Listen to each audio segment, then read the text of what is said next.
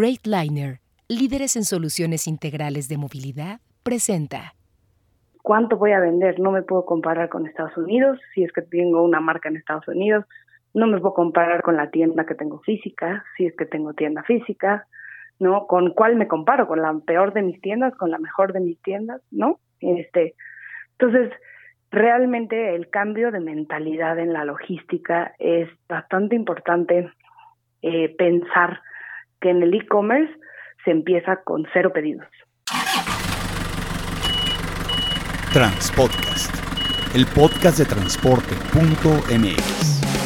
Escucha cada semana la información más relevante del mundo del transporte y la logística en voz de sus protagonistas. Ya comienza Transpodcast. ¿Qué tal amigos de Transpodcast, el podcast de transporte.mx? Mi nombre es Clemente Villalpando y como cada semana vamos a platicar sobre un tema importante en materia de transporte, logística, carga, proveeduría, tecnología relacionado con esta industria que a muchos nos apasiona. Y el día de hoy vamos a tener una plática muy interesante, vamos a platicar con Vania Imán, ella es la directora de marketing y e-commerce de una empresa que ustedes ya han visto por ahí que se llama Honest Logistics. ¿Cómo estás, Vania? Hola, muy bien, muchas gracias. ¿Y tú? Perfectamente bien. Pues ahorita platicando ahí de, de qué era lo que hacías, va a estar muy interesante porque cuando te ponen ahí el tema de e-commerce, pues vamos a poder platicar de muchas cosas que son muy modernas, que son muy actuales, la famosísima última milla y cosas al respecto. Pero lo primero que queremos conocer es pues, conocer a la persona que está del otro lado del teléfono. Cuéntanos, Vania, tu trayectoria empresarial y cómo llegaste a Honest Logistics. Claro que sí, mira, pues soy una apasionada del tema e-commerce. Em, estudié marketing en la Universidad Iberoamericana. Entonces, bueno, pues son mis dos temas que, que me apasionan, ¿no? En Honest Logistics eh, empecé a trabajar hace ocho años. Empecé un poco pronto, a mi parecer, en el tema de e-commerce, ¿no? En hace ocho años el tema, pues, era todo innovador, eh, las marcas pues aún eh, estaban en la decisión de si tomar este camino o no, viendo beneficios de por qué. Entonces, este, bueno, pues eh, fue mi labor en aquel momento pues empezar a, recopilar todos estos beneficios que tenía para el consumidor final, para las marcas que ya trabajaban en Honest, para todas aquellas que no, y pues platicarles un poco el tema, ¿no? De, de por qué venía el e-commerce, cómo se comportaba en el resto del mundo y por qué era exitoso en el resto del mundo y bueno, por qué era cuestión de tiempo de que en México fuera eh, igual de exitoso, ¿no? Entonces, eh, en, algún momento se me abre una oportunidad también de llevar un proyecto en marketing, entonces, bueno, pues ahí empecé a, a, meterme en ambas áreas y pues bueno, eso, ¿no? Hoy, hoy eh, he seguido con, con ambos equipos creciendo y haciendo crecer ambas áreas en, en Honest Logistics y pues bueno, un poco regresando a qué es Honest Logistics, ¿no? Me gustaría platicarles un poco de lo que hacemos.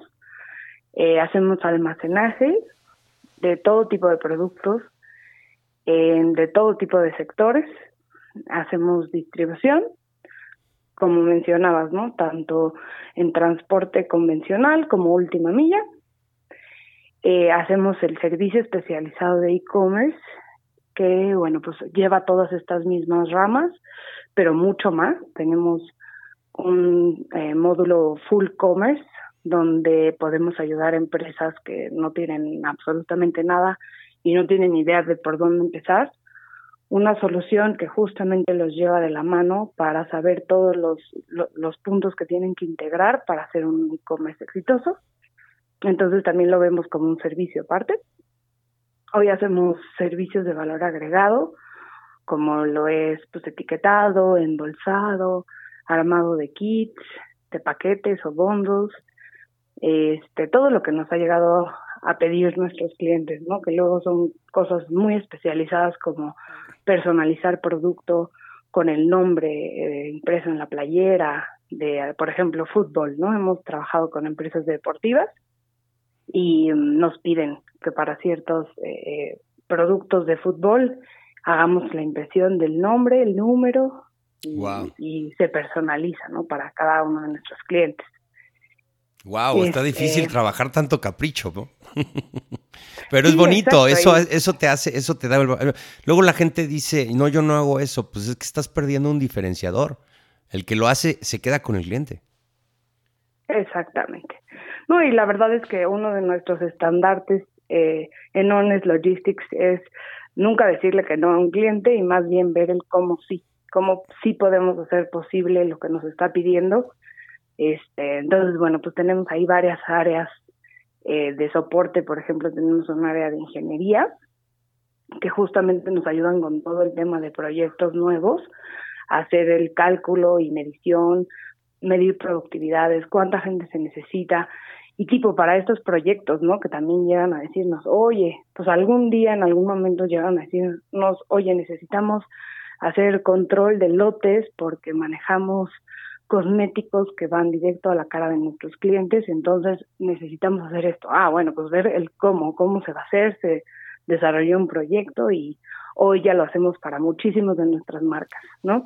Pero siempre en algún punto algún cliente es el primero en pedirnos, ¿no? E, este tipo de, de servicio especializado y como bien dices, ¿no? Eh, quien lo hace, quien lo sepa hacer y quien lo sepa hacer mejor es quien se queda con el mercado. Entonces, realmente, justamente nos hemos dedicado a solucionar este estos temas para, para nuestros clientes y para los prospectos que llegan a buscarnos con este tipo de soluciones y pues es algo que se puede ir replicando para nuestros otros clientes, ¿no? Ok, mira, a ver, vamos a, vamos a, plantear una situación. Muchas veces el e-commerce sabemos perfectamente que eh, empezó más fácil para las grandes empresas, contaban con más recursos, habían más herramientas, eh, requieres de un equipo de trabajo que pues a veces es considerable en, en personal, en capacidades, eh, pero en los últimos años nos hemos dado cuenta que la idea de una startup, de un crecimiento, una empresa pequeñita,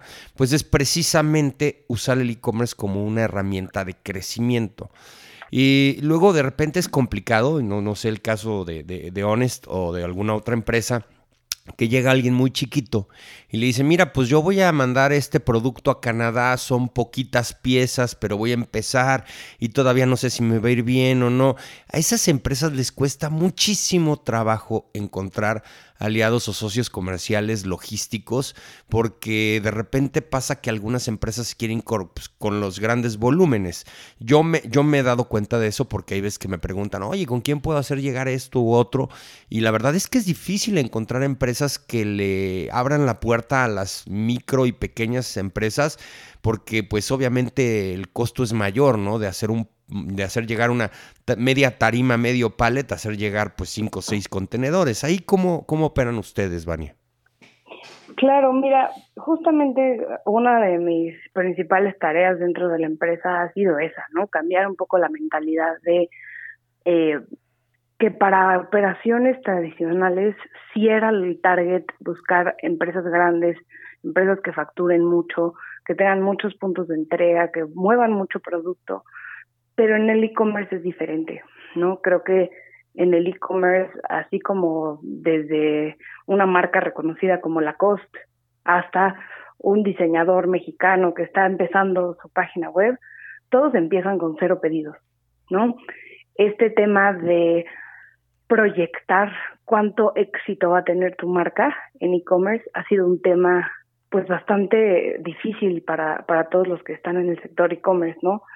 porque pues cuánto voy a vender, no me puedo comparar con Estados Unidos, si es que tengo una marca en Estados Unidos, no me puedo comparar con la tienda que tengo física, si es que tengo tienda física, ¿no? ¿Con cuál me comparo? ¿Con la peor de mis tiendas? ¿Con la mejor de mis tiendas? ¿No? Este, entonces, realmente el cambio de mentalidad en la logística es bastante importante eh, pensar que en el e-commerce se empieza con cero pedidos, ¿no?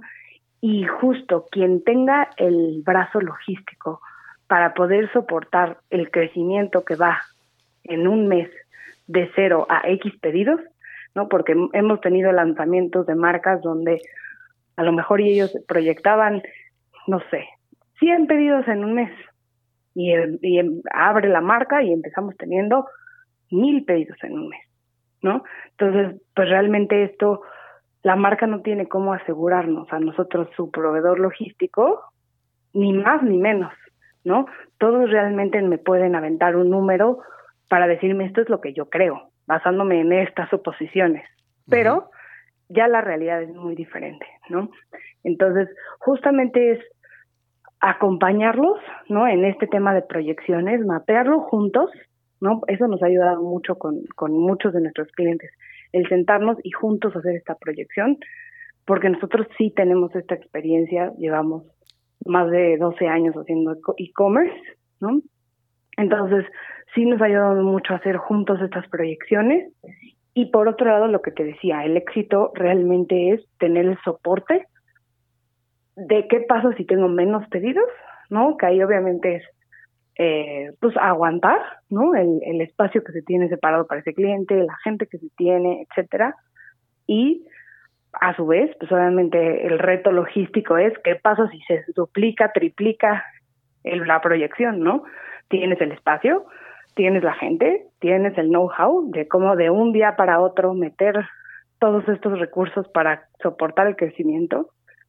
Entonces, bueno, aprendiendo todas estas cosas durante estos años, se ha podido lentamente cambiar la mentalidad de que no es que sea un cliente grande el que nos interesa, sino es apostar por aquellos que tienen un muy buen proyecto e-commerce y ayudarlos en este crecimiento, ¿no? compartirles todo el conocimiento que sí se tiene dentro de Honest, porque hemos visto muchas marcas arrancar de cero y compartirles, ¿no? Justo estos tips que, que pueden hacer exitosos su e-commerce. ¿Ustedes en qué áreas, eh, eh, en qué territorios operan como, como empresa? O sea, ¿es nada más México o van internacional? No, es, Honest es una empresa mexicana, 100%, fundada hace 17 años y al día de hoy el servicio es únicamente dentro de la República Mexicana. Ok, a ver, una de las cosas interesantes que me comentabas hace un ratito es que ustedes ya están desarrollando herramientas eh, para eh, apoyar a la gente que tiene un e-commerce, más bien que no lo tiene, pero que sí tiene un producto. Eh, esto le ayuda mucho a un emprendedor porque pues definitivamente nadie es emprendedor y dice déjame comprar camionetas de reparto o déjame rentar un almacén. La verdad es que pues ahí es donde está la magia de la logística, que hay quien lo hace y lo hace muy bien y a ti nada más te toca un costo marginal de eso. Pero luego hay que ir un poco más adelante, es decir, una plataforma. Eh, cuando me decías herramientas de e-commerce, estamos hablando ya de tiendas en línea, o sea, yo puedo llegar contigo y decirte, yo no tengo más que el producto y quiero tener clientes, o cómo inicia esa área de, desarrollo de e-commerce que estás manejando. Sí, tal cual es sentarnos a hacer un análisis, ¿no? De eh, ver qué tiene el cliente y, en que, eh, que sí ha llegado casos en los que absolutamente nada, ¿no?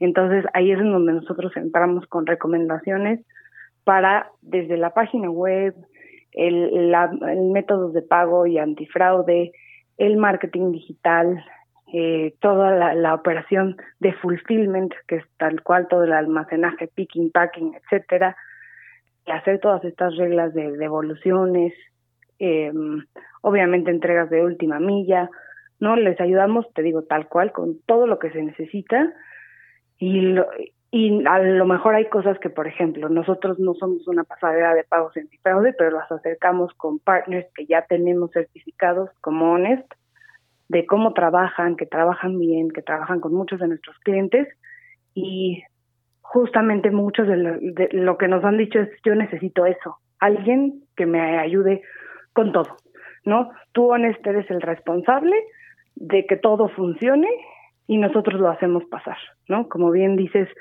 la gente no se puede poner hoy a desarrollar una plataforma propia y además desarrollar la pasarela de pagos y además hacer la última milla con una camioneta que compren, ¿no? Entonces, realmente el operador, decirles, el chofer. ponlo en nuestras manos y nosotros nos encargamos de que funcione. ¿no? Oye, de los productos que hoy por hoy se venden en e-commerce, pues hay unos que requieren o tienen retos diferentes. Yo siempre he pensado, por ejemplo, el tema de la moda tiene el problema de que pues si no te gusta o no te queda, tienes que manejar una logística inversa para regresarlo.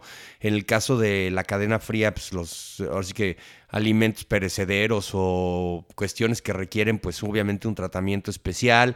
Eh, hay productos muy nobles que pues técnicamente este, hasta le puedes quitar la etiqueta de frágil, ¿no? Pero, pero ¿qué, ¿qué, crees tú? ¿Qué productos has visto que son los que ahorita tienen más retos dentro de la industria cuando a ti te ponen a trabajar en proyectos y dices, ah, caray, estos productos sí, la verdad es que están un poquito eh, pues más retadores, ¿no? Que lo que generalmente vemos en Honest. Claro, mira, creo que todos han tenido su magia y, su, y sus características propias o difíciles, ¿no? Creo que, te digo, hemos tenido productos como los que te mencionaba, ¿no? Que todo es personalizado. Entonces, pues el pedido que te llegue te tiene que llegar con un nombre, te tiene que llegar con un número, y ya sea calzado o eh, textil, hay que ver si se estampa o se borda con hilo, o qué tipografía es, ¿no? Tiene que ir alineado por medio del sistema. Entonces, por ejemplo, eso ha tenido un grado de complejidad.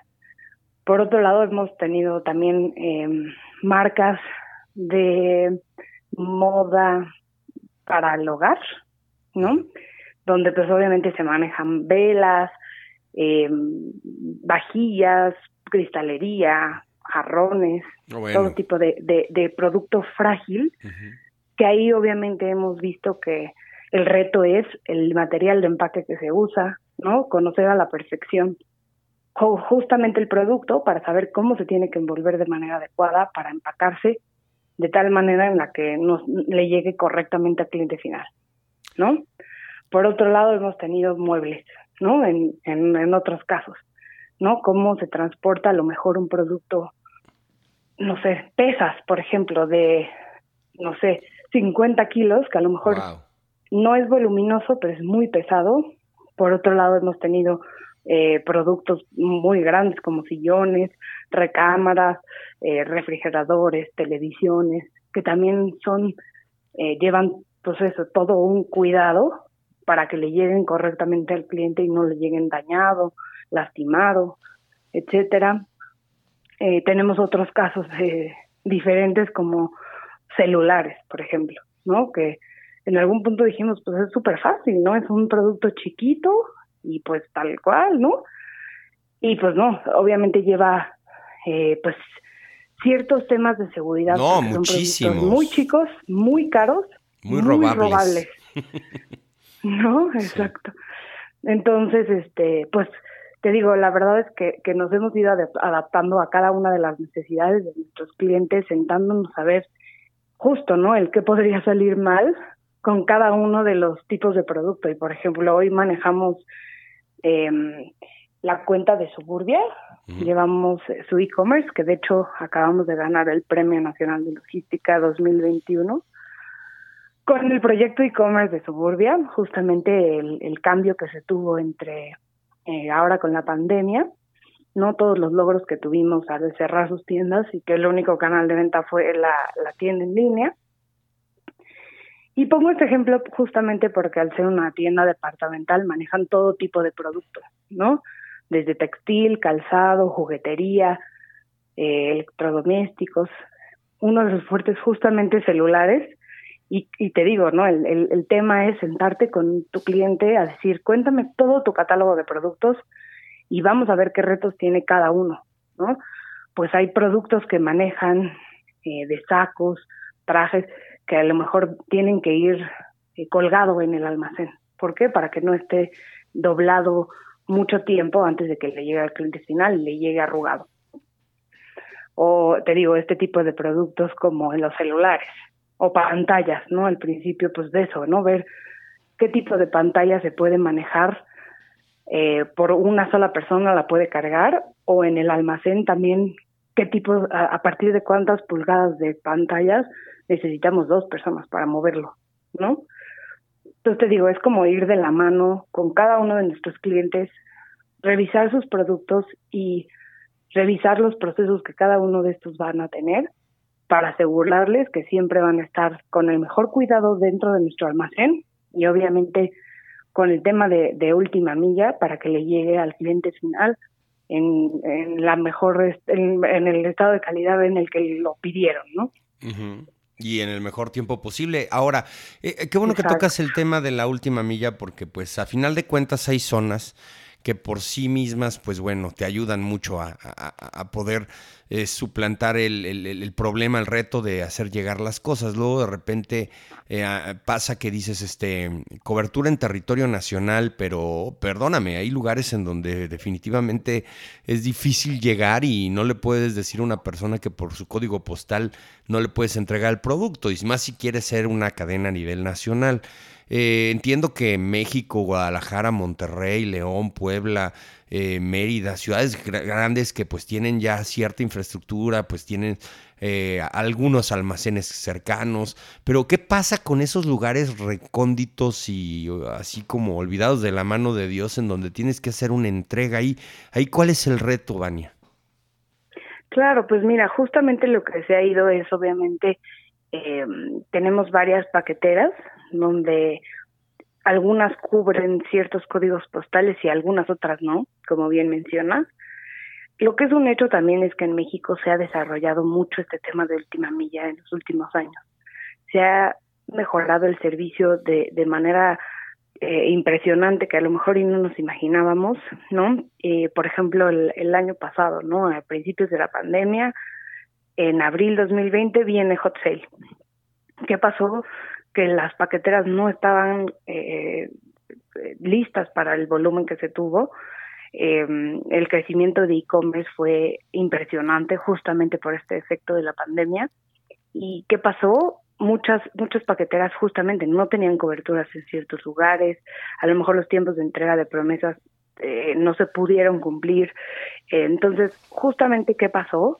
Obviamente, manos a la obra, ¿no? ¿Qué pasó? Salieron más paqueteras que cubrían estos códigos postales y pues para ser competitivos, obviamente las paqueteras más grandes empiezan a cubrir estos códigos postales, eh, todos empiezan a mejorar el servicio. La verdad es que, que hay un cambio radical entre 2020 y 2021 en este tema de última milla, ¿no? Creo que así como los consumidores también nos volvimos más exigentes, ¿no? Qué me llega para hoy, qué me llega para mañana, ¿no? Este, y eso es lo que voy a comprar, ¿no? Finalmente, el tema de tiempo se, sí se está volviendo un factor muy importante en la decisión de compra, ¿no? Ahorita, por ejemplo, que vienen las, las festividades, Navidad, ¿no? Todo, todo este tema, pues, ¿qué me alcanza a llegar? ¿No? Porque pues apenas se me ocurrió el 21 de diciembre que quiero regalarle algo a mi abuelita, que es el, y, lo necesito para ya. Sí, no, pues ya desde el 25 ya no sirve de nada. Exactamente. Entonces, pues obviamente este factor de, de la exigencia del cliente final ha convertido a las paqueteras en mucho mejor servicio durante este año. Entonces, te digo, todas, todas se han vuelto más competitivas en, en costos, eh, cubren cada vez más códigos postales, el, el, eh, tienen diferentes servicios de entrega, que eso también nos ha ayudado mucho, ¿no? Te, te cobro diferente por entregarte hoy mismo, te cobro diferente si lo quieres mañana y te cobro diferente si lo quieres eh, eh, de la manera más económica, que sería, no sé, en tres, cuatro días hábiles, ¿no? Entonces, pues obviamente eh, eh, toda la logística se ha visto afectada por estos fenómenos y creo que, nos han exigido mucho más, pero gracias a esto hemos podido dar mucho mejores resultados a nivel total, ¿no? A que, a que un cliente hoy sí puede soñar en decir, mm, hoy tengo una cena de Navidad, hoy mismo necesito que me traigan un regalo y hoy hay un abanico de productos que antes nunca nos habíamos imaginado que se podían pedir de hoy para hoy, ¿no? Oye, a ver, una pregunta. Tú, pues obviamente has de traer el, termómetro más o menos de esto. ¿No es difícil para los grandes almacenes, para las grandes empresas, pues hablarle a una empresa como Honest Logistics y decirle, pues ayúdame, ¿no? Eh, pero está el área de las pymes, de las mipymes, de los micros. ¿Cómo les están yendo, la verdad, así que tú te hayas dado cuenta, pues tú llevas casos directos, a las personas que de la noche a la mañana, ahora con la pandemia, se quedaron sin chamba? Y dijeron, hago un producto, desarrollo esto y lo quiero poner en el mercado. Yo entiendo que ha crecido muchísimo el e-commerce, pero pues con los grandes almacenes, a final de cuentas. Pero ¿qué está pasando con esas eh, personas físicas con actividad empresarial que desde, su casa están haciendo eh, pues productos para tratarlos de vender en territorio nacional. El caso, por ejemplo, de las dark kitchens, que son estas cocinas eh, caseras que venden la comida a domicilio, no, no venden al público, es decir, no hay un restaurante, pues ha sido todo un éxito. ¿Qué pasa con el caso ahora de, de los productos que, que, se generan en México? ¿Qué, qué has visto cuando llegan y, y, sí, le siguen, eh, fracasan mucho, eh, hay muchos casos de éxito. ¿Qué está pasando con estos pequeños empresarios mexicanos? Mira, a mi parecer, creo que no es cuestión del de, de, el producto tal cual. Creo que tienen que tener como varias variables en cuenta que, pues eso, ¿no? Para empezar, eh, tu producto tiene un costo competitivo, ¿no? Porque ese es un tema en línea que, que hemos visto que sí ha afectado mucho también al, al, al efecto de, de, decisión de compra. ¿No? Antes mucha gente le era fiel a una tienda departamental y todo lo compraba en Liverpool porque me gusta Liverpool, pero hoy ya estamos viendo cómo la gente en línea compara, ok, me voy a comprar un refrigerador nuevo. ¿En dónde hay refrigeradores? Y de, en todos voy a revisar el refri que yo quiero, cuánto cuesta, qué opciones me, me dan de entrega, qué opciones me dan de meses sin intereses, qué opciones tengo de pago. Entonces, al ser ya algo tan sencillo de, de comparar, ¿no? Tienes que ver si tu producto está en el precio correcto, para empezar, ¿no? Ver a, tu target si le interesa tu producto, eso es algo que, bueno, antes de pensar en e-commerce lo tienes que pensar antes de lanzar tu producto, ¿no? Pero es lo mismo en e-commerce, ¿no? Eh, por otro lado, eso, ¿quién es mi público objetivo? Ahora, ¿cómo le voy a llegar? A mi parecer, hay páginas con servicios y productos increíbles que a lo mejor no están llegando a su cliente final. ¿No? A lo mejor no le han hablado a la persona correcta. Y por eso no son exitosos. No, no porque no tengan el servicio o producto adecuado, sino más bien aquí en, el, mundo online el tema es estar seguro de que tu, cliente objetivo te está escuchando, está escuchando lo que tienes para decir, lo que tienes para ofrecer. Entonces, ha sido un reto para el tema de pauta, ¿no? ¿Dónde pago? ¿Cuánto pago? ¿Cada cuánto pago? Para que mi, mi target me escuche, me vea, conozca mi producto, conozca mi servicio y, y, le, le interese comprarlo, ¿no? Entonces te digo, este tema de, del mundo digital ha sido un factor muy importante, el tema de inversión, en dónde invertir, cuánto invertir y, y cada cuánto invertir, eh, justamente para que te conozca la gente. Y no, no es tema de mucha, ¿eh? O sea, la idea no es llegar a muchas personas, la idea es llegar a las personas correctas, ¿no? Entonces, este, este a mi parecer ha sido el tema clave en el que las, los e-commerce exitosos le dieron al, al, al, a la fórmula exitosa para su negocio. Pues qué padre. La verdad es que qué bien que, que, que, que, hijo, que esté el mundo así de democrático desde el punto de vista del consumidor, como bien lo dices. Hay un momento en donde tú puedes tener abiertas cinco páginas, ver el mismo producto y tener distintas ofertas, eh, distintas eh, promociones y tomar la decisión, ¿no? Y antes ibas a la tienda que estaba más bonita, pero igual te estaban cobrando por otro lado algo, ¿no? Entonces, qué bueno que existe esa democracia en materia de consumidores, porque a final de cuentas, pues se supone que esa es la idea. Y lo mismo pasa con el transporte y la logística. El que encuentra el mejor método para hacer las cosas bien, rápido y barato, pues se queda con los clientes y se queda para siempre. Exactamente. Pues qué bien, qué bien. Vania, pues muchas gracias. Ya nos, ya nos echamos el tiempo que teníamos para la entrevista. Te agradezco mucho que hayas platicado con nosotros acerca de logística e e-commerce y bueno, pues eh, interesantísimo. Si alguien te quiere contactar, ¿cómo le hace? Claro, justamente era lo que te iba a decir, ¿no? Para, para los que nos escuchen, a quien hayamos llegado el día de hoy con esta entrevista, me gustaría invitarlos a que se acerquen si tienen algún tema eh, pues ya de, aunque sea duda, ¿no? Si están con la, con la agencia correcta, con el logístico correcto, con el método de pago correcto, con todo gusto yo eh, me puedo tomar el tiempo para hacer una revisión, ¿no? De, de, los planes que tienen y con todo gusto darles, eh, con mi experiencia, una buena recomendación, ¿no? Eh, mi número personal es 55 1451 1733 y mi correo es d de vaca man como mi apellido arroba grupohonest.com. Perfecto, pues ya saben, si quieren, ahora sí que contactar a una experta en temas de e-commerce y logístico, pues ahí contactan por favor a Vania. Y bueno, todos ustedes agradecerles la oportunidad y también a Vania de pues, haber platicado el día de hoy. Y ya saben, la mejor información la van a encontrar en transporte.mx. Saludos.